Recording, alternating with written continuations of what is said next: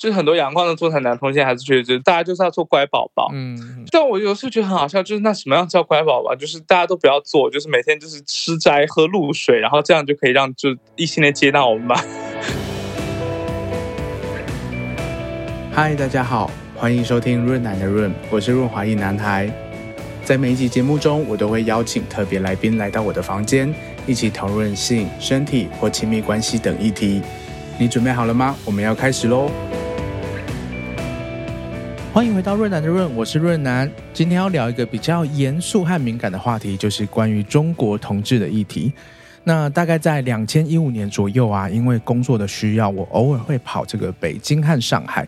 那个时候，对于中国的同志团体交流非常的有兴趣，所以前后拜访了中国人民大学、北大的一些性别社团和倡议组织。还有这个最近被中国政府关闭的北京同志中心，甚至还有到当时还开着的双城咖啡厅办了一场讲座。对我来说，这都是一个很棒的经验和回忆。他们对于来自台湾的同志运动经验也都非常的好奇。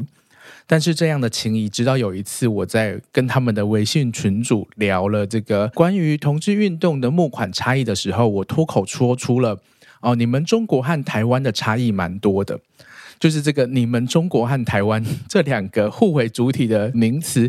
说出来之后，他们就像炸开了一样，然后纷纷转头过来指责我，甚至到最后还有人说出要留岛不留人这样子的话。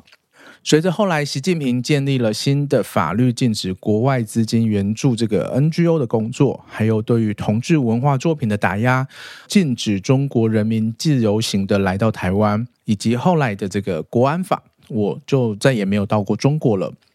我有的时候在想说，中国的同志朋友们还好吗？但马上又会想起那些曾经在人权与同志议题跟我站在一起，可是遇到国族主义的时候，也对着我说“留岛不留人”的中国同志。我该用怎样的立场关心中国的同志朋友呢？或者是说我有这个必要吗？这也是为什么润南的润访了日本、香港、马来西亚、柬埔寨、越南等周边国家的统治社群，却没有谈过中国的主要原因。但今天我要勇敢地踏出这一步。除了我们渐渐被各种短影音给影响，后开始听到有人在床上叫爸爸，以及时报文化今年出版了一本讨论中国统治朋友生存与困境的学术书籍，叫做《认同而不出柜》。我想起了一位恐怕在中国有点难生存下去的中国同志朋友，他一直以来参与了这个性别、劳工和人权运动。上一次遇到他，甚至是在台北的街头，他跟着我们守天使一起向政府递交了陈情书。目前人就跑到这个英国念书，希望和他可以好好的聊一下中国同志的议题。让我们欢迎今天远洋连线，宣称在英国读书，但诶，人为什么在柏林？等一下要去 party 的星宇，Hello，Hello，大家好。哦，不好意思，我做了一个很长的开场，也还好吧，也是有一点严肃啦。是没有想过还有这么奇妙的过往。对，就是。那一件事情让我怎么讲，印象非常的深刻，就是我们在呃聊一些同志运动或者是人权运动的时候，是非常像是革命情感，然后大家好像有一些共同的经验这样子。可是没想到遇到这个国足议题的时候，我就变成那个可以被消失然后留下岛的那个人。哎，那我们先来介绍一下星宇好了。你在中国其实一直从事蛮多的这个，不管是同志运动或者是劳工运动。那你主要是在做什么样的事情？嗯、呃，我现在已经没有在做了。你现在就是去英国读书嘛？对，呃，我就是刚上大学的时候就认识一些坏朋友，然后就哎不小心就变成，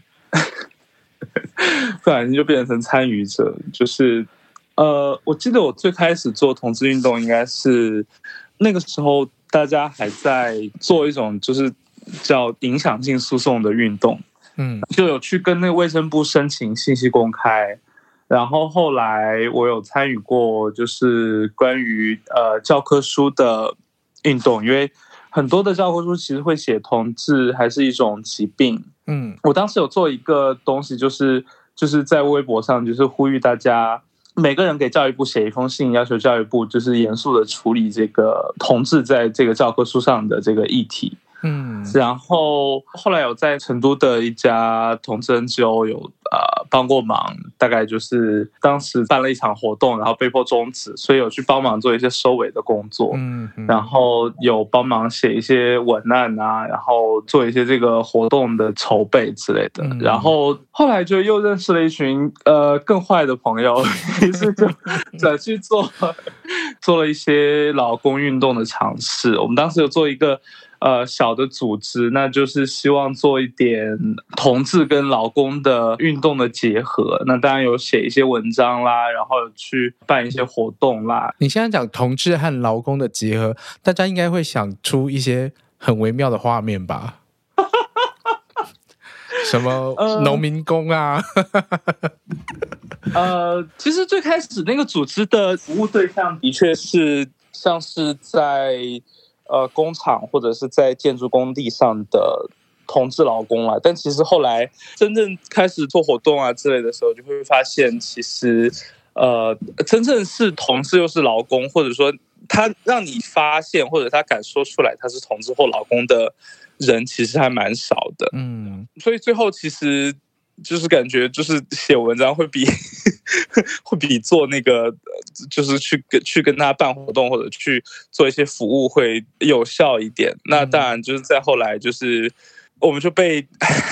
就被要求关掉了。然后，于是我就呃，算是就是因为一些别的原因吧，就是然后我就算是离开这个圈子，然后就就遇到疫情，然后就到英国读书。嗯，对。就是那一段期间，你好像很常来台湾，对不对？疫情之前，对，为什么？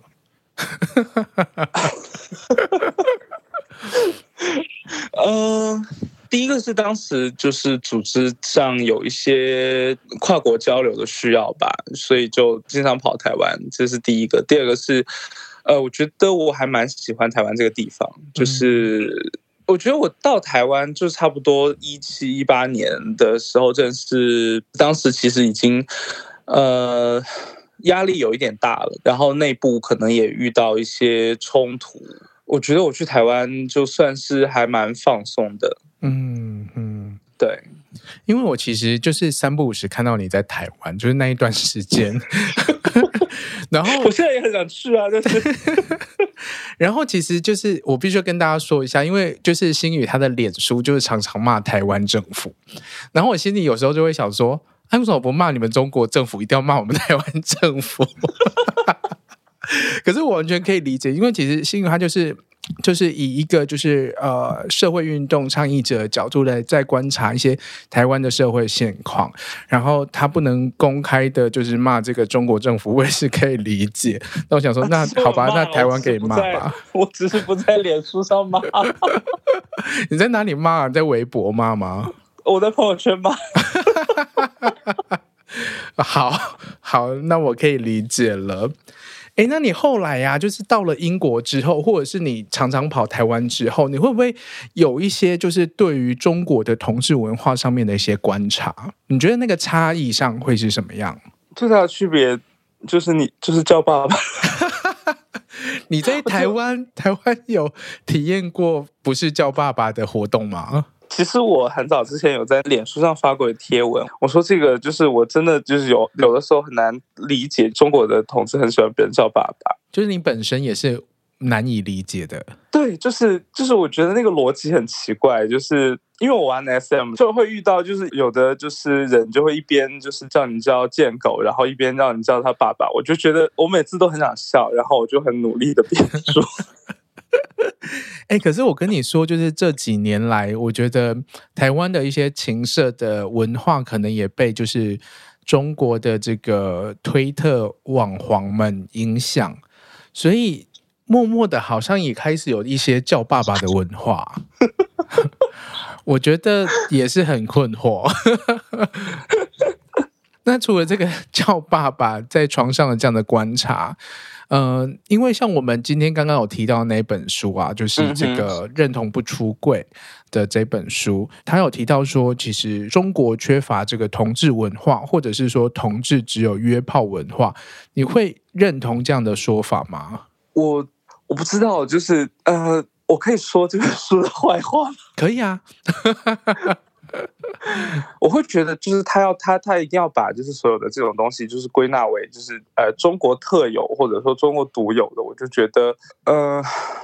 比如说他说就是同志只有约炮文化，那我会想到说，难道在三四十年前，台湾还没有什么同志运动，然后经常去二二八公园上班的同志？你可以说它是台湾同志的一个特特别的呃记忆，或者说它是台湾同志文化的一个组成部分。但是你不能就是下下一个定义说，哎，那就是台湾特有的文化。嗯，因为其实从全世界的同志历史或者说同志运动史来看，其实有很多的国家的同志都经历过一个很就是很漫长的一个在呃在地下或者或者半公开的一个情况下，然后大家就是主要靠这个呃。约炮，然后然后靠这个就就是性爱来维系，就是自己的认同，或者说满足自己欲望的一个故事。比如说英国也有这个所谓的茶室啊，就是就是就是大家就会去某一些特定的这个公共场所，其实也其实大多数也就是公共厕所，然后大家会就是互相在里面做。所以当然英国也会发展出不一样，就是比如说大家就会躲警察，嗯，对，因为很多很多年之前就是英国的警察会特别上门，甚至会有这个钓鱼执法，就对。是他会派一个人去，对。然后另外一个，我是觉得说，这是因为说同志的历史上有很多的这样的，就是靠做爱或者说靠这个性爱来维持自己的性认同。我会认为，其实性就是一个很重要的。就是至少是男同志吧，我我其实对女同志不是很熟，嗯，呃，我会觉得性是男同志的认同里面呃很重要的一个部分。就是你现在不可以，就是说，哎，我们好像就是发展到一个阶段，然后就觉得哦，性好脏，就是就是我们不要，就是就是这个约炮文化不应该是男同志的一部分，就是大家就发展一些别的什么文化，我会觉得。这个说法，第一个就是它很不现实，第二个就是，就你干嘛要觉得性好脏？就是就是为什么就是约炮文化不可以是就是同志文化的一个很重要的一部分？嗯嗯，我懂你的意思。其实老实说，你要说台湾有什么特殊的同志文化，我觉得我也很难去把它呃画一个边界，然后说这个是台湾特殊的同志文化。不过我觉得我可能可以呃。就着台湾的一些社会经济条件的变化，然后依附而生的一些同志的活动来说，这是一个台湾的同志文化。那就你在成长的过程当中啊，你你是怎么出柜的，或者是你的那个同志交友圈大概是怎么样形成的啊？我跟苏庞呢，其实就出柜还蛮顺利的吧，可能就是上高中之后，大概。就是大家可能就陆陆续续知道我喜欢，呃，我我我我觉得我完成身份认同之后，其实没有很，就是对对身边的人没有很遮掩，就是我是一个男同志，或者说我喜欢，呃，可能最早的时候不会说我是一个男同志，就是会说就是就是我好像喜欢男生这件事情，其实基本上在呃身边的朋友或者说同学或者说老师那里没有得到什么。负面或者恶意的反馈，就大家好像还蛮接受这件事情的。所以我最开始做同志运动的时候，其实有一点天真，就是我觉得大家都会想，像我身边的人一样，就是很快就接受，就是我是男同志，或者说就是男同志就是这样的、嗯、这样一种文化。然后后来后后来开始做同志运动，才发现哦，原来不是，就是原来这个世界上的恶意真的这么多。嗯，所以你在做同志运动的时候，就是看得到，就是外面的恶意，然后可能还是很存在的这种歧视的状况嘛，普遍的中国社会上。我觉得他也不能讲说，呃，中国社会上。我觉得第一个，它还是以年龄为分界的啦。嗯，然后一个很有趣的就是女性很容易接受同志这件事情。嗯，我个人的观察是这样，就是呃，你是同志这件事情，反正从男性那里得到的恶意会更多一点。嗯，呃，对，我觉得第一个是就就就刚刚讲，就是以年龄化解，就是可能岁数越大的人，他展现的那种不理解，或者说有有的时候是恶意，会比较呃强烈一点。然后呃，可能年轻人就更容易接受这件事情。第二个就是呃，以性别来划界的话，我觉得女性可能更容易接受。当然，这有可能是因为女性会看很多。就是基本上就是呃，耽美小说的读者会以女性为主，所以他们可能更容易接受一点。我不知道，就是这不是一个很严谨的学术研究。嗯、是，对。然后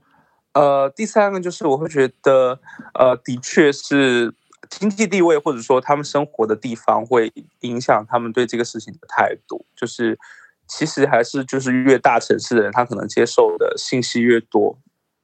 然后，呃，越小城市的人，其实我觉得有一个很重要的原因，就是，呃，因为越小的城市，呃，或者说越，呃，不是不是这种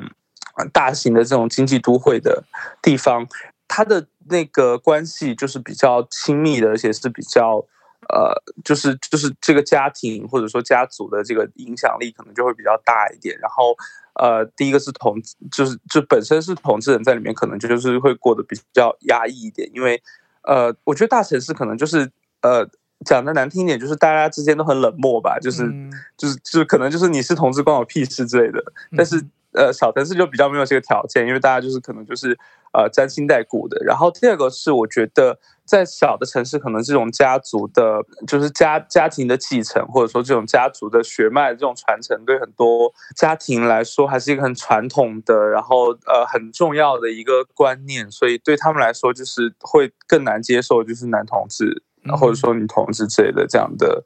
呃想法。嗯哼嗯哼。所以这样听起来，其实呃，可能在大城市，大家因为比较冷漠，也不太会在意说你到底是什么样的人，就不要影响我，就没差这样子。那他们有必要出柜吗？还是其实呃，大部分的人不太会在职场或者是家庭日常生活中出柜？我自己的观察是，其实呃，我们不会有一个好像很正式的一个过程，就是。哎，我今天就是突然就是出柜，我觉得呃很多人的这个出柜其实是一个很顺便的过程，就是我们比较没有在遮掩说，哎，我们是男同志，但也呃没有很刻意的，就是突然就是有一天我们要跟所有人说，哎，我们是男同志，可能大家就是在生活中可能慢慢会发现，哦，原来我是一个。呃，男同志，那其实哪怕在大城市，也会有一些人，他可能在这个职场上出柜之后，才会发现，就是哦，原来就是上司可能真的对他，呃，是男同志这件事情有一点意见。但是，所以我的观察就是，大家不会很刻意的，就是说，哎，我们今天就突然要告诉所有人说我是男同志，或者我们今天就是发一个朋友圈，然后昭昭告天下我们是男同志。但是，就是可能也没有比较在遮掩这件事情。嗯嗯嗯。因为我上一次去就是北京有一个经验，就是我打开那个交友软体，嗯、然后没有人放自己的脸照，哎，嗯，可能那已经是，我觉得这两年已经不是这样 哦，我已经很久世世界已经不一样了，但也很难讲，我觉得其实都会有，呃，应该应该这样说，就是有一些人他不在交友软件上放脸照，是因为他会觉得这件事情更像是。就他也比较不像是说，我今天就是要刻意的躲藏，说，哎，我不能让别人知道我是一个男同志。嗯，呃，我觉得可能就是很多人他需要这个交换脸照的这个过程。哦。然后，但是另外一些呢，就这两年你会 发现，就是很多放脸照的其实是 Money Boy。哦，OK，所以我我是我会觉得说这样子的这个。他就是让这个约炮这件事情，或者交朋友这件事情是有更多的门槛的。嗯，对，就是我必须先聊一下，然后再换脸照，然后大家才会再评估说要不要继续聊下去之类的。嗯，可是不会有先要聊一下，可能就是上来第一句是看看你 哦，然后是看看你，对，然后好有趣哦，好学到了。其 实看看你这句话，就是意思就是说，我们要换一下脸照这样子。对，我们可能要换一下脸照，然后换一下身材照，然后可能换一下屌照之类的。OK OK，好啦，合理啦，我大概知道这样怎么运作。你刚刚有提到说，这个对同志是否友善，其实有一个年龄上面的这个呃落差。你觉得这个差异是什么因素造成的？是手机吗？还是什么？嗯，我不知道哎、欸。我会觉得伴随着抖音的出现，好像这个世界又开始倒退，反而是倒退。对，因为我会觉得，就像我这样的年纪，或者就是在比我大两岁或者小两岁，我们那段时间，就是中国的社会总体上还是比较。怎么讲？讲自由而开放吧。你说在习近平之前成长的这一代，对。然后呃，其实嗯，第一个是那个时候其实就有很多的呃媒体会开始讨论说，哎，同志是一件很正常的事情。然后偶尔会打打擦边球了，但是总的来说，就是同志的讨论会更友善一点，包括。嗯呃，我长大的时候，还有央视会特别的在，就是呃，世界不在恐同日的时候有专题报道啊之类的。嗯，然后另外一个就是。我们那个时候正值同志的这个社群开始慢慢成长，然后第二个就是那个时候就是互联网的管控比较宽松，所以大家就会看到很多擦边或者真的就是直球的这种色情小说，然后其中可能混杂了很多就是同志小说。我觉得其实很多人对同志的第一印象可能就是哎找错了小说，发现自己看了一本耽美，然后就勃起了这样子，可能也没有勃起吧，就是就是就是可能也就是 可能也就发现这件事情就是。呃，因为耽美小说把同志的爱情描述的很美好啊，嗯，就是可能很多人对同志的好印象就是这么来的，就是我发现都是一个误解。对，发现发现男同志都有一千个性伴侣，男同志都会怀孕。中国有句话叫“连夜爬上孔同山”，连夜爬上孔同山，为什么？这这个逻辑是什么？就是真的孔同人他不会说这个话，就是这个就是比较像大家玩笑，比如说就是。呃，就你可能在抖音上看到一些擦边男，就是呃会拍一些身材照啊，或者跳舞啊，或者说就是呃他会就是就是穿一些白袜，然后拍一些呃鞋或者脚的照片，就很多男同志会在上面发骚，然后 可能大家就开玩笑，就是就是就是说看了这些男同志的留言，就是连夜爬上恐红山。可是他们明明拍这些就是要吸引男同志的啊，应该是很清楚吧？呃对，所以这个比较，其实这个其实比较像是同志之间的玩笑。嗯，然后更早一点的中国人其实比较经历的是，第一个是可能再早一点就是文革了，那当然就是那个时候就是呃同志的文化就是比较被压抑的状态。嗯，然后呃更重要的是，很多人经历的是八十年代的严打，就是嗯，当然知道中国就是运动式的治理嘛，所以。大概八十年代的时候，因为呃刚刚开始改革开放，然后治安就是跟文革相比就显著的下降，所以就是。就是当时就开展了一个运动，叫严厉打击刑事犯罪活动的运动，就是简称严打。嗯哼。然后严打的时候，其实一个重点就是流氓罪，这个是比较广泛了，比较宽泛了，就是大概什么东西都可以被扣进这个口袋里面，就是就是觉得你是流氓。但是基本上它还是呃围绕一个就是跟性有关的，就是大概就是婚外情，或者说呃同性恋，就是男同志的呃性爱，或者说像是这个。呃，就是可能性骚扰或者强奸，就是就是无论什么跟性有关的，它都会被装进这个口袋里面。所以从数量上来看，其实很多的严打的案件就是流氓罪。所以呃，很多的。人可能经历的就不光是觉得同性恋不正常，可能经历的是同性恋是犯罪的这样一个年代。所以，就是八十年代出生或者说成长，或者说经历过八十年代这个人，可能对同性恋就还有这样的心理阴影，就是不光觉得他不正常，可能觉得他就是一种犯罪。嗯嗯嗯。然后后面的话到九零就是会比较开放吗？呃，当然更早一点就是流氓罪就被废掉了嘛。然后当然就是九十年代开始重新恢复跟外面的。交流到两千年左右的时候，应该是中国国际交流最往来最频繁、最旺盛的时候。第二个是，就是可能呃，当时加入这个世贸，所以会有一些就不同的资讯在流入。然后呃，互联网刚刚兴起吧，就是大概两千零二零三年。然后其实中国的互联网管控一直要到两千零八年之后才开始严厉起来。我已经有点不太记得了，就是。什么时候谷歌退出了中国？但是大概就是一零年左右吧，然后或者更早一点，就零九年，以这个为节点，就是互联网的长城才真的开始建起来。他说我小时候其实用的是 Google，就没有在用百度的。我觉得最早的时候，互联网其实是很进步的一个环境吧，就是因为。可能很早的时候没有像现在这样，就是人人都在用互联网了。就是很早的时候，可能互联网的使用者就是比较有这个高学历，然后可能对外的交流更多，然后比较进步的一群人。所以最早的时候，互联网对同志的态度其实还是蛮友善的。嗯哼，就是可能比现实当中会友善的多。所以，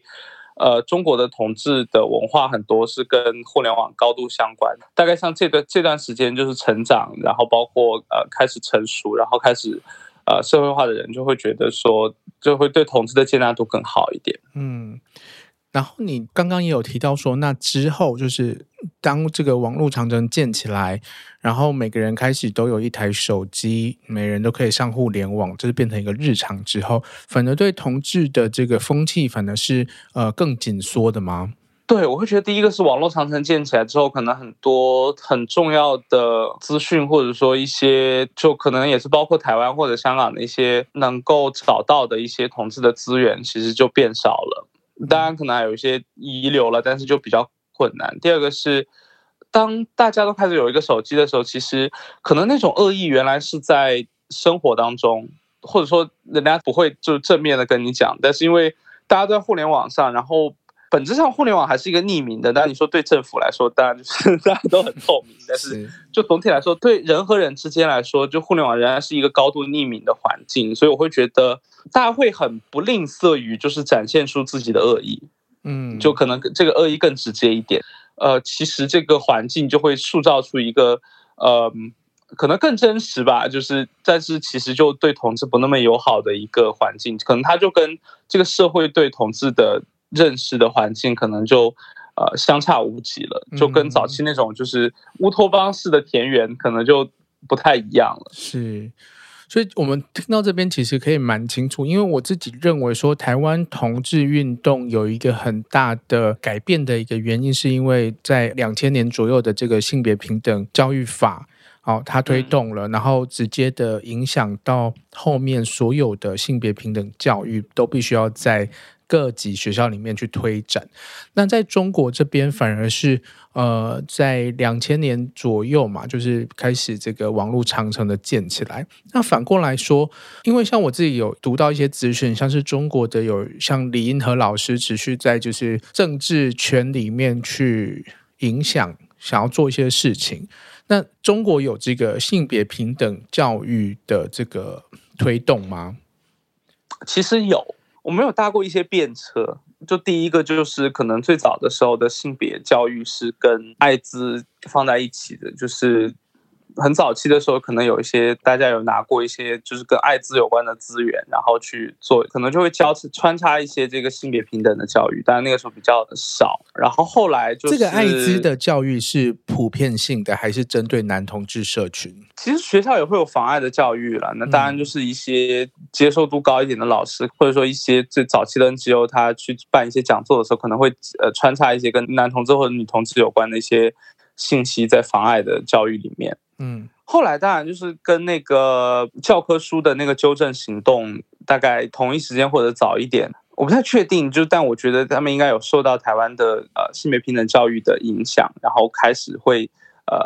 最开始是先是试着在民间推动一些呃性别平等教育有关的活动，然后包括说呃去办一些讲座，包括跟一些学校合作，但那个时候就呃更少一点，也更困难一点。呃，后来我们就搭了一个很重要的便车，就是这个呃中国的 Me Too，就反性骚扰的这个浪潮，然后就是大家开始讲说，哎，中国人其实是需要性教育的。所以，包括像是北京师范大学的刘文丽老师，他们有一个课题组，就是专门做就是针对中国人的这个就是性教育的教材，他也会在里面就穿插一些跟同志有关的。然后很多的同志组织也是在这个时候，就是伴随着就是中国社会开始讨论说，哎，中国人需要性教育之后，然后开始就是成功的借这个机会，就是啊，以这个性教育的名义，可能就是跟很多学校合作，开始在学校去铺开一些这个性教育。嗯，总的来说，性教育虽然说教育部会有一些文件就是鼓励，但是就是它第一个不是一个强制性的课程，第二个也跟各个地方的这个政府的态度很有关系。那可能有些地方的政府他就觉得这个东西它不重要，所以他也不会很认真的就是去就纳入一些就是同志的组织或者说做性教育的组织去呃做，可能他就是跟以前一样，就是有学校的可能心理老师或者说是我知道有的学校是教导主任来讲一下，就是还是很老套的，就是生理知识之类的这种课程，然后就算完成了这个目标，所以就是这个推广的效果很慢。嗯哼哼，刚刚提到这个中国的 Me Too 运动，大概是在哪一年左右的啊？二零一六，对，其实也是蛮近开始的。对，哦，因为我以为那个时候其实整个就是中国政府开始打压很多民间的这个能量和很多的民间运动已经开始了。对，但是基本上。最开始的时候还是针对很传统的，就是所谓的自由派社群吧，就是包括律师、然后知识分子之类的这个讨论。呃，可能真的要打击到同志，其实比较像是二零一九年之后的事情。那么晚，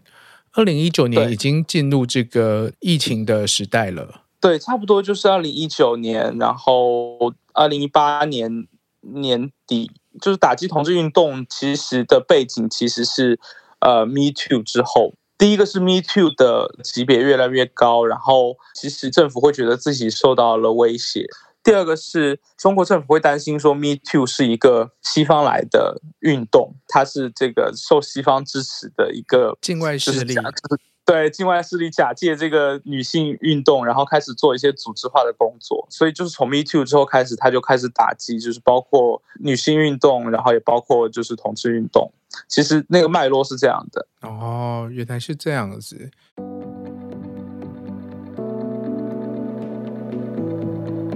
感谢正在收听润南的润的你，我是润南。从高中开始啊，我创立了地下的同志社团，参与性别运动。高中的我总是想象，有一天我要在嘉义高中的雨桐树下和我最爱的人结婚。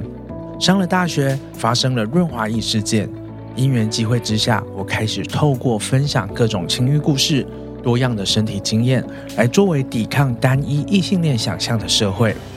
这个部落格成为了我介入和参与社会的方式之一。一眨眼，我写了十五年的情趣用品心得文，上百篇的玩具体验和旅游故事。然后最近这三年，我做了润南的润这个 podcast 节目，就是这个和你再一次相遇的地方。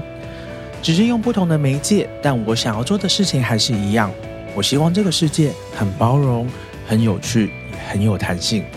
透过节目，我希望能够撑出一个小小的角落。让人可以自在，让妖魔鬼怪可以生存，让我们可以彼此陪伴。如果你也喜欢我正在做的事情，喜欢我的文章和节目，有一个可以支持我的好方法哦。欢迎大家到节目资讯栏点我的部落格或者是卖场，看我用心和用身体亲身分享的玩具介绍，然后加入购物车结账，玩得开心的同时，也能够让我持续做出更好的内容哦。那一直到最近，就是我刚刚也有提到的这个北京同志中心，嗯哼，对，它它也是突然间的，就是被，因为它是一个非常历史悠久的一个 NGO，嗯，对，大家知道他被关掉也是非常的讶异，这个也是政治势力上面的一个影响吗？呃，我觉得有几个吧。第一个当然就是，呃，我知道北同这两年受到的压力越来越大。其实，就北同所在的地方，其实有好几家就是做性别运动，没错，那一栋很多间，我有去，我有去整栋有 一一去拜过码头。对，就是那个地方原来是一个就是很标志性的地方，就是因为它至少有就是同语，然后有北同，然后还有就是女权之声，就是中国第一个。呃，就是女女性主义的媒体，然后后来大家就就是北同也被要求就是要搬离那个地方，所以北同先是大概是去年或前年的时候，先是花了很多的力气在就是寻找新的地方，然后搬家这个事情上，当然就是政府的压力还是不断给到他，就是希望他就是关掉。然后政府可能就是从原来的就是可能我们就是定期大概半年多我们会来就是跟你聊一聊啊，就请你喝个茶，然后来看看你在干嘛，就可能进展到就是。呃，可能每周都会来，甚至说可能就是会有人在那里蹲点。这个其实对北投它开展一些活动也造成很多困扰，这是一个政治上的很重要的原因。那当然从运营上来讲，其实北投这两年也有很多运营上的困难，就是包括因为疫情，所以它的线下活动或者筹款基本上没有办法进行。然后就是它的资金来源其实就呃压力很大。然后呃，我我想这也是它关掉的一个很重要的原因吧，就是。呃，因为他其实也没有办法，就没有能力在，就无论是政治上还是说经济上，也没有什么能力能够开展新的活动。我觉得经济上面的问题可能也是跟政治有关系吧。我记得早些年的这个募款运营的资金来源，也都是来自所谓的境外势力。对，然后呃，应该是一七年还是一八年，就通过那个境外非政府组织的那个资金管理办法。所以就是那从那之后，就是中国的各种各样的 NGO，其实拿钱就会变得越来越困难，可能大家拿钱的手段也越来越地下化，然后对，就会有一些很奇奇妙的。拿钱的手法，我就 不能公开。对，对，因为这一点其实就是跟台湾的 NGO 一个蛮大不一样的地方，就是台湾的很多 NGO 其实并不仰赖呃政府的补助或者是呃境外的这些资金，很多都是在地大家会不断捐款这样子。大概也就是一七一八年，其实中国的同志运动有过一个蛮大的转变，就是大家开始转向说，哎，就人人都开始讲我们要筹款这件事情。第一个就是确实每年申请。无论是说申请政府的一些妨碍的资金，或者说申请一些境外的大使馆，或者说非政府组织的资金，其实你每年都要花费很多的人力在写标案上。嗯，其实开展这个活动的这个空间就受到很大的限制。所以其实，然后正好赶上那个时候，就是中国开始整个公益行业就开始这个筹款的浪潮，包括像是呃一七年大概就是九九公益日，就是一个呃由腾讯赞助的一个。呃，筹款的活动，它的活动的形式基本上就是每一个人他捐一块钱的话，腾讯就会再配捐一块钱，就相当于就公益组织会收到两块钱。嗯、但很多的同志组织很很疯狂的投入到就是募款的这个行动里面。嗯、我记得我一七年刚刚进入圈子，然后一七年年底就一八年年初去开同志大会的时候，就是那个时候专门有一个分论坛，就是讲怎么筹款。嗯，然后再到后来，第一个就是随着一。一九年开始打击同志，包括性别运动，就可能，呃，这个腾讯的九九公益日，它就不允许就是跟同志类似的这个项目再出现了。是，然后所以大家就要疯狂的包装。我知道，就去年就是某组织，就去年有一个朋友在的组织，他们把自己的项目包装成就是拯救空巢青年。空巢青年，对，就因因为以前讲空巢老人嘛，然后现在想说，就这些青年也很需要他的关怀。然后才然后才成功的上架这个九九公益日。另外一个也是，其实中国的捐款文化其实也没有很长的建立起来。大家可能捐款的时候都是九九公益日的时候才才做一波，就是这种定期的捐款其实一直都很不理想。然后第二个也是，就是大家会面临一个困难，就是你是要跟社群内的人募款，还是要跟社群外的人募款？你当然。跟社群外的人募款呢，可能你的钱会比较多一点，但是就会面临一个问题，就是你要怎么说服别人，就是我要捐款给同志。嗯，然后对社群内的人来说，其实可能他就是一个高度分化的，可能就是经济条件比较好的，他反而觉得他没有必要捐款给这些同志组织，因为他会觉得就是，哎，我可以独善其身啊，就是我有钱，然后我可以出国，或者我就是我我就是因为我的工作比较好，然后我的。就可能我在外企或者怎么样，就是我老板总体上对我来说比较友善，所以同志运动跟我没有什么关系。呃，你如果跟一些就是真正就是跟同志运动关系比较紧密，然后可能比较有意愿的人捐款，其实可能这种比较像是学生，或者说他可能经济条件不是很好，所以能够捐出来的钱也比较有限。我知道的，其实大概这个圈子很多的组织都会有相同的烦恼。嗯。感觉起来就是这个是蛮大众的一个问题。那刚刚你有提到这个，呃，比如说在社群内其实很分化嘛，就是我觉得这个其实也体现在就是推特上面呢，就是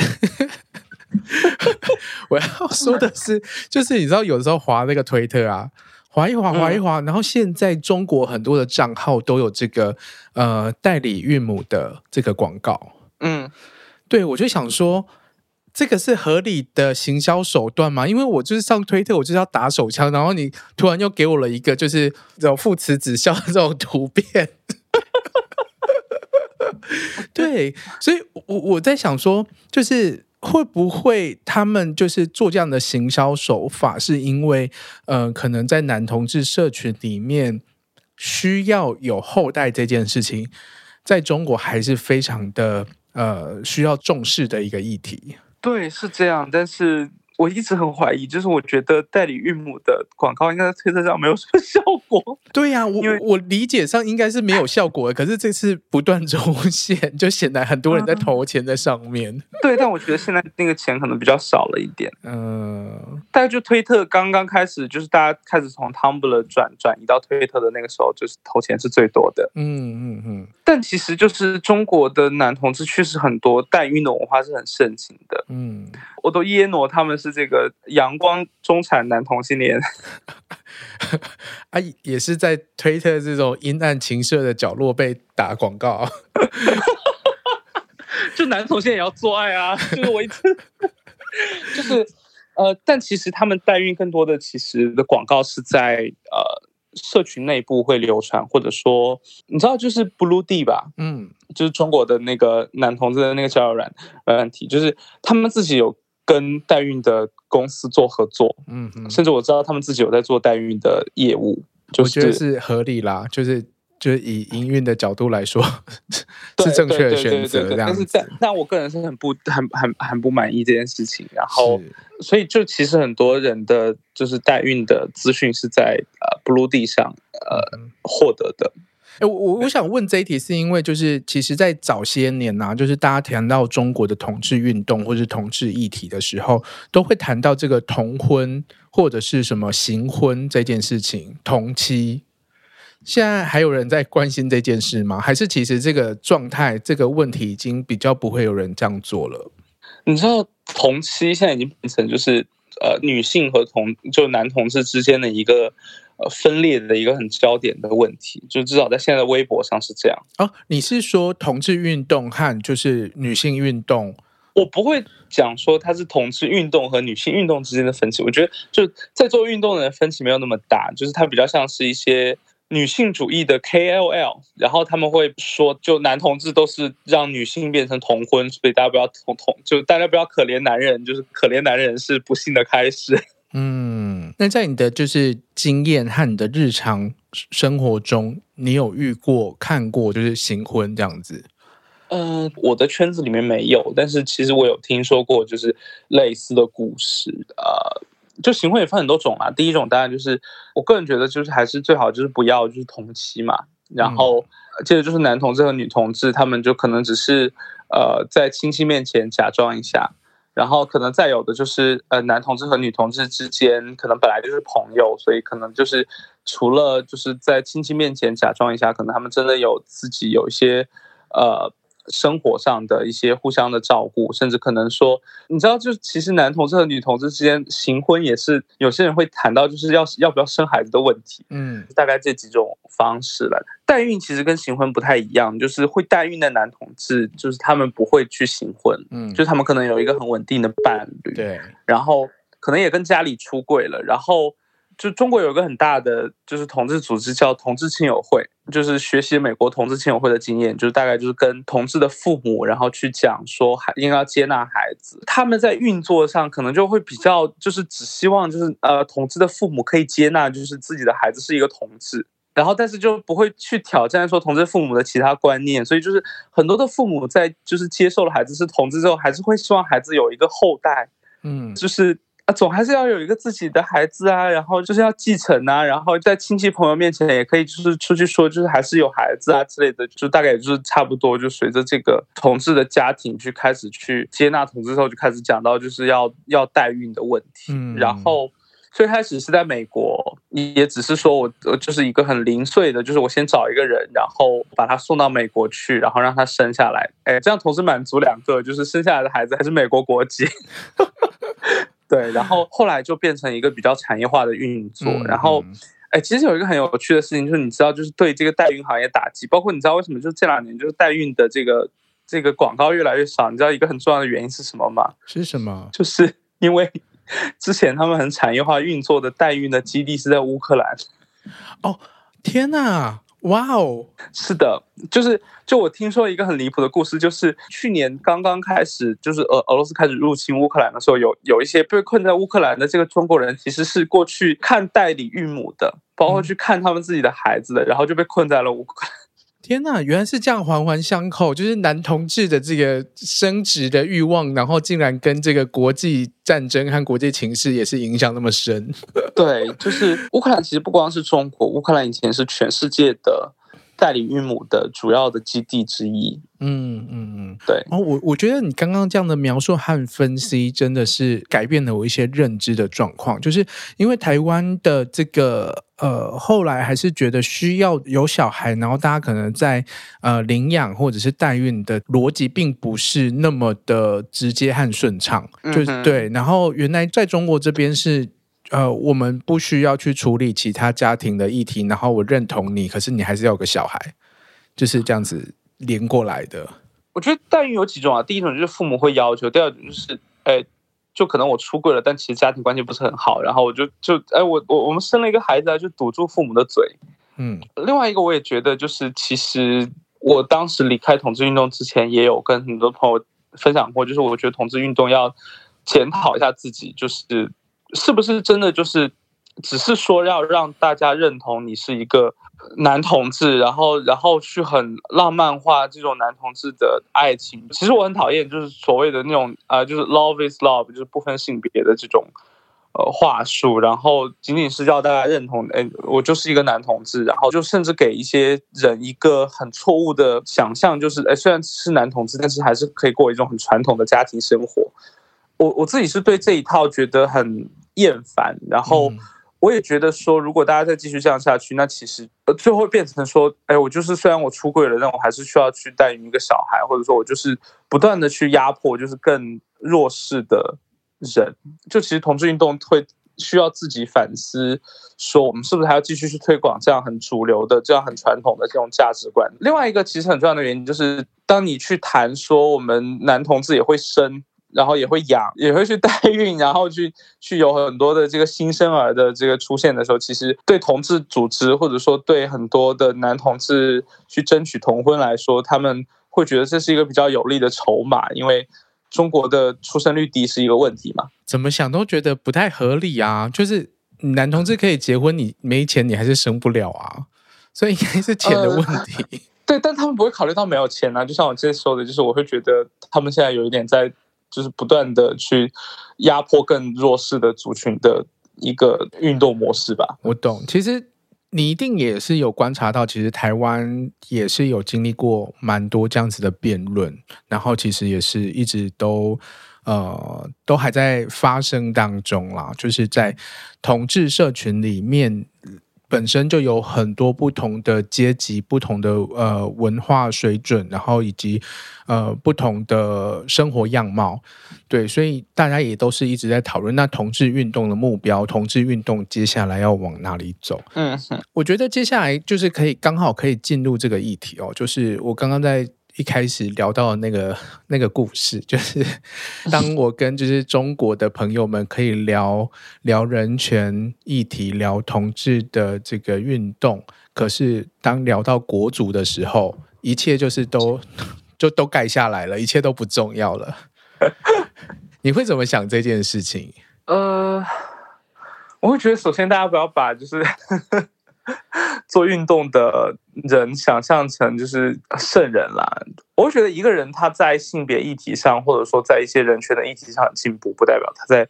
国足的立场上也能很进步。老实讲啊，其实台湾的很多人权运动者在谈到中国的时候，也会就不自觉的用一些很我自己会觉得很刺耳，或者说很呃无差别的敌视态度。是，就是是这两个东西其实它不是必然相关的。可能有些人他只是因为自己是男同志，所以来做了同志运动。可能就是其实也不能说他在性别上就很进步，可能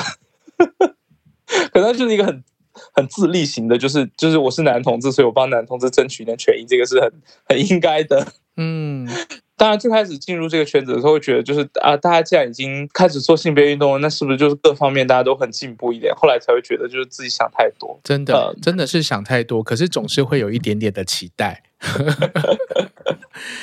那我觉得会。变成这个样子，有一个呃可能性是说，就是我们在争取这个同志运动，或者是在关心同志的处境的时候，好像都把它去政治化，就好像你刚刚提到，就是说啊，我们只要被认同是同志、男同志就好了，然后我们就不需要去挑战其他的东西了。我会觉得去政治化当然是一个就是大家自我保护的方式嘛，嗯、就是觉得说。我们只要不去谈，就一个比较狭义的政治有关的问题的时候，可能就是活动的空间会比较大一点。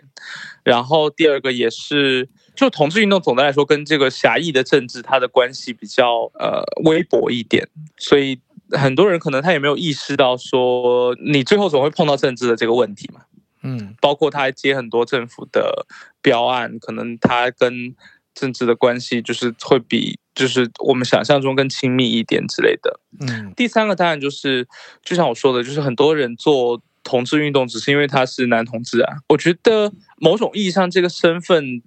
政治的这个分野会促成大家就是很去政治化的去想象这件事情，因为呃，从这个身份出发和你从一个很广义的。呃，社会运动的角度出发去看，就是同志运动，你会得到一个其实不太一样的结论，就是可能从身份政治的角度出发，的确你要优先处理的是你的身份遇到的问题，嗯，包括你的身份认同，包括你的这个身份在这个社会上的处境，你可能就是呃比较难或者比较不太会去想到说这个这个运动和别的运动的关系，嗯嗯嗯。因为我们会觉得是说，同志运动或者是很多的社会运动得以开展的一个很重要的呃条件，可能是呃言论自由这件事情。那在中国的呃，可能在很多地方是没有办法自在的讲出。呃，这些话，然后大家可能都会有一个小警钟，或者是就是呃自我阉割的一个状况。那我就是也会很好奇说，哎，在这样状况之下，发展同志运动，它的目标或者是它会走向哪里？呃，这个问题问你好像有点太逼人，对不对？我其实主要觉得就是，呃，现在问我这个问题还合适吗？因为 我好像已经 离开他很久了。是是，那你总是会有一些期待嘛？如果从我的角度，就是当时我还在做同志运动的角度出发，我还是希望同志运动它可以更广泛的去看待自己和其他的社群的关系，包括去思考说一个更深层次的，就是同志运动它跟其他的议题有什么可以交叉，或者有什么可以呃互相协助的地方。然后，但是我知道，其实很多时候，就是中国的同志运动还在一个很匆忙的状态，就是大家还在很。条件反射式的去应对很多事情，可能也没有什么样的力气去思考说一个更长远的目标是什么。比如说，大家可能还在处理一些很极端的个案。我知道，就是包括像一九年的时候，大家还在处理，可能有一个同志的朋友他出柜之后就被家人送到精神病院，然后之类的这样的一些很极端的个案。然后包括说，可能呃还有一些这个维系一些很基基本的社群，比如说一些其实不太。公开出柜的一些同志，他的一些，就可能对他来说，同志运动就是他唯一一个可以就是放松做自己的地方。嗯，比较少或者比较困难去想一些就是更长远的目标吧。嗯。我觉得中国的同志运动基本上还是还在处理一个很基本的问题，就是怎么样就是在维持同志的身份认同的情况下，让这些同志在社会上得到一个比较好的就是处境。嗯。可是不挑战现在的这个政治紧缩的状况之下，这怎么可能办得到？就是我觉得大家是反过来想的，就是好像现在挑战不了，那就只能在这个政治紧缩的现况下，就是能做一点是一点。哦，好，我觉得我我的确是有一点何不食肉糜的这种 这种想法。我觉得大家还是要去想这个问题了，哪怕说你不是说，哎，我们现在就想到很远的，就是统治运动和民主化的关系，但是你至少要想到说，你现在做的运动不不可以就是在反过头去压迫其他的人，嗯、就像刚才我们讲到代孕，或者说是呃一些就怎么样阳光中产男同性恋的议题，嗯嗯，比如说在推特上看到有些群批或者呃或者 SM 的话题的时候，他就会在下面留言，就是说。哎，你看你们都这样，就是让人家怎么怎么认识同志还是正常的，啊，就跟异性恋一样正常啊。聚众言论最哎，一那个列表列出来，异性恋一堆，好不好？就是很多阳光的中产男同性还是觉得，就大家就是要做乖宝宝。嗯，但我有时候觉得很好笑，就是那什么样叫乖宝宝？就是大家都不要做，就是每天就是吃斋喝露水，然后这样就可以让就异性恋接纳我们吧。真的要当乖宝宝，就是要当异性 恋啊。对啊，你是男同志就是个坏宝宝，对，就是觉得要做一个乖宝宝才能让异性恋接纳我们。嗯，这台湾也是有不少这样的言论，每年 同志大游行都要吵这件事情，我已经是有点懒得讲这个。哎，我还记得就是之前那个著名的那个呃游行包紧紧，同婚一定行。对。对，阳光同志，我现在忘记他们那个团体叫什么名字了，什么也是什么阳光 阳光什么团同志，然后他们最后真的有穿西装上街头，哎，我想说 也是不错啦，你不觉得穿西装更更那个吗？更淫荡了吗？对啊，比如我们没穿的反而已经是日常。然后你穿西装才是一个最色的状态。对啊，真的。哎，那后来我们就是台湾在就是这几年同婚通过了嘛？你觉得你的观察里面，就是中国的同志社群有没有什么样的想法？我我讲一个非常有趣，然后又很极端的。你知道我那天在微博上看到一个说法，说就是有一个男同志，然后在微博上说，统一台湾最大的好处就是我也可以结婚了。我现在脑子里在想什么？对这个呃，好，你你统一了之后，这个法律我们就是必须要适用你们现在的法律啦。对，就这是比较极端了，但是就是我我知道大部分人其实会想说，就是。嗯，第一个就是可能有些做同婚议题的团体会以就台湾通过同婚的这个东西去再去跟政府 argue，或者说再去跟社会做对话、做普及，就是关于同婚的这个问题，就是包括说同婚也可以很正常，或者说就是去跟政府 argue 说，就是呃中国还是要尽就尽快通通过同婚，这是第一种。然后第二种我知道就是有很多的同志朋友会希望说自己。呃，就是抱着一个很羡慕的态度，然后希望自己有一天也可以结婚。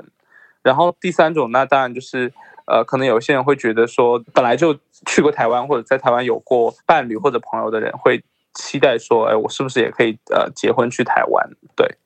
嗯。可是现在就是呃，中国的朋友没有办法嫁来台湾，去卡关中。对对对，还还没有办法。但其实我也就是我也跟一个朋友讲过，我说。哪怕就是陆委会真的就是好，因为按照陆委会的说法，就是就是两岸的同婚其实是一个技术性的问题，就是他还没有搞定那个境外面谈的事情嘛。嗯，就是知道他的公开说法是这样了，但是我有时候会想说，两岸如果就是陆委会真真的通过了，就是因为中国陆配现在要移民台湾，就要先从。中国，然后去申请那个大陆居民往来台湾通行证，然后就要在上面盖那个配偶的那个签注。对，我在想说，就算陆委会真的通过了，就是中国的公安局真的会给你盖，就是你跟他说我要跟一个男男性结婚，然后或者一个女同志说我要去台湾做同婚，然后中国的 公安局真的会给你盖那个签注吗？我现在也是对这个事情很存疑。嗯，或者是说你其实就是一样得呃要跟家里或者是你的爹地出柜。就是会遇到这个状况，对，我觉得这个还是比较细枝末节的事情。我觉得，嗯、我觉得更重要的还是可能你从最开始就是从中国出境这一关就被卡掉了。嗯，所以可能不是中华民国政府的问题。我不知道，就是当然，当然就是我我私底下也会讲说，那陆委会就哪一天突然做了，然后就会发现，就感觉好像问题不是只有在陆委会这一边。哎，那你会想要嫁来台湾吗？嗯。嗯，我我会问这个、啊、哦，你也太快回答了。不是因为我自己，就是因为我像我之前其实访谈过几位就是香港的男同志，然后甚至是有、嗯、呃因为这个国安法的议题运动的问题，然后逃来台湾的一批年轻人里面的一些男同志。那其实他们在台湾其实生活的并不是太好，就是。我我自己也也可以理解，就是说，其实就是大家对台湾的这个期待有点太高，然后反而就是有一点失望这样子。对，所以我就是有点好奇，说，哎，那你那么常来台湾，所以嫁来台湾还是要留在英国，对你来说是比较好？我不知道，我觉得我。我想嫁来台湾，纯粹是因为就是台湾有想嫁的人啦。哦哦，OK。我觉得我想嫁来台湾，纯粹就是因为就是因为他啦。就是嗯，